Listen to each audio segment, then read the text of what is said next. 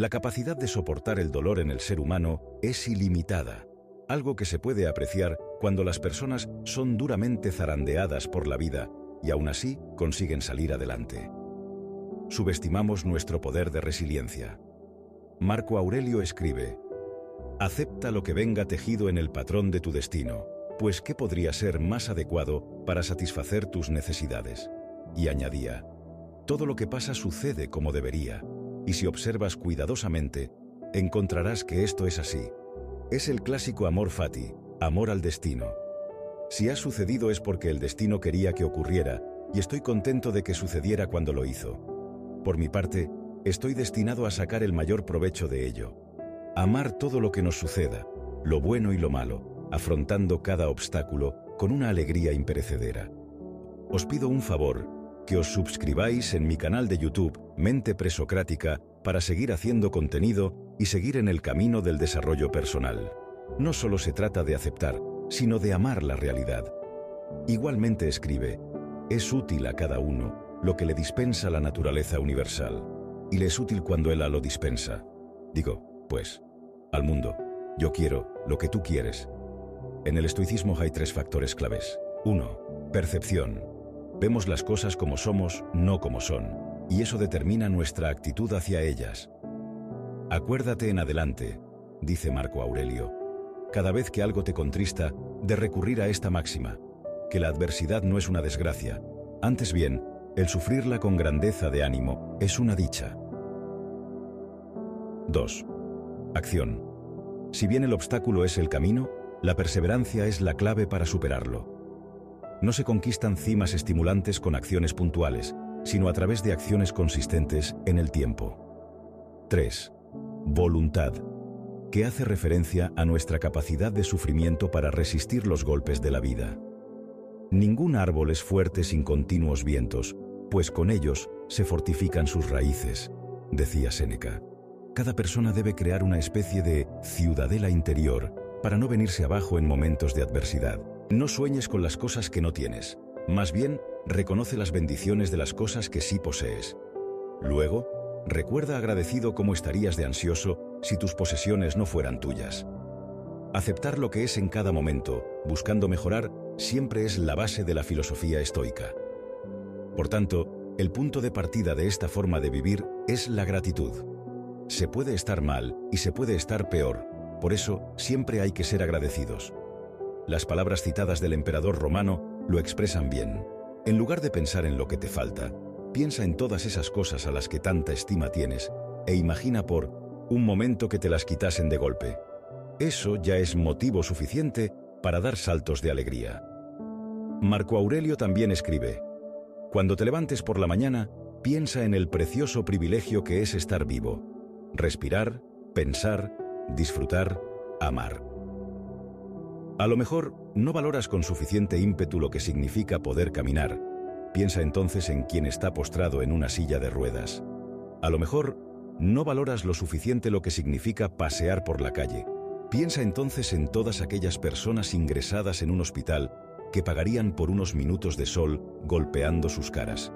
Como decía Doris Day, la gratitud es riqueza, la queja es pobreza, la virtud está en tu juicio.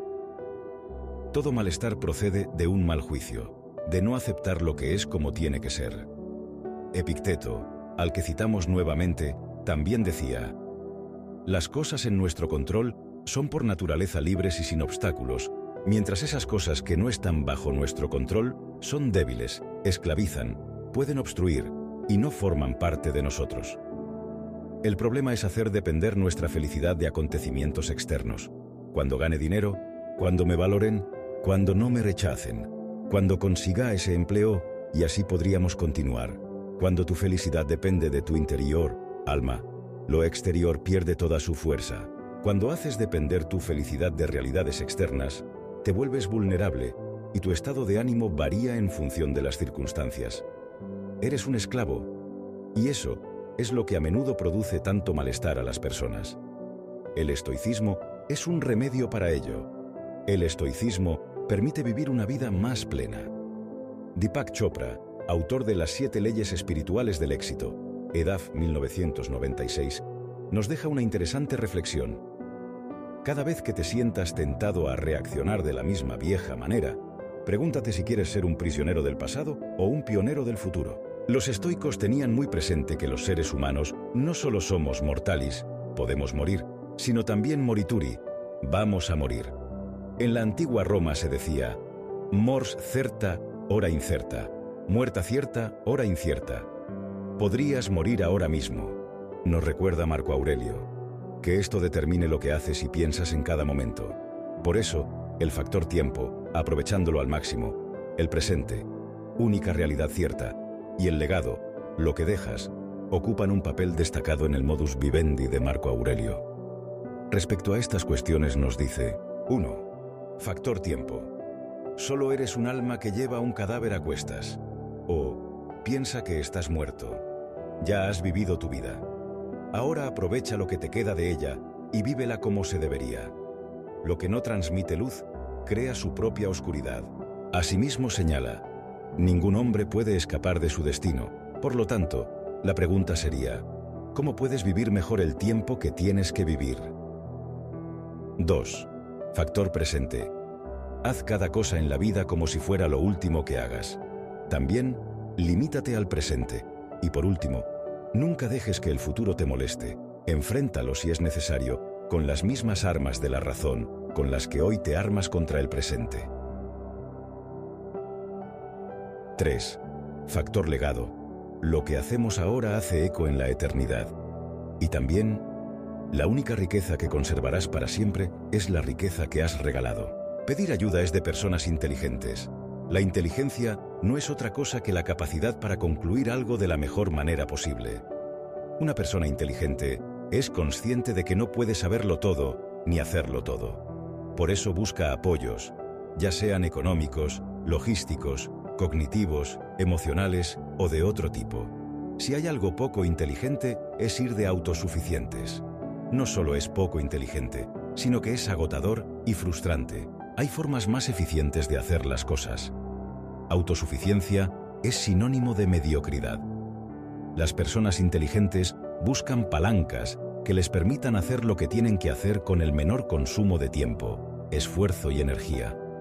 Cuando pides ayuda, ganas en eficacia, eficiencia y calidad de vida. No seas víctima del orgullo, característica de los autosuficientes, y pide ayuda.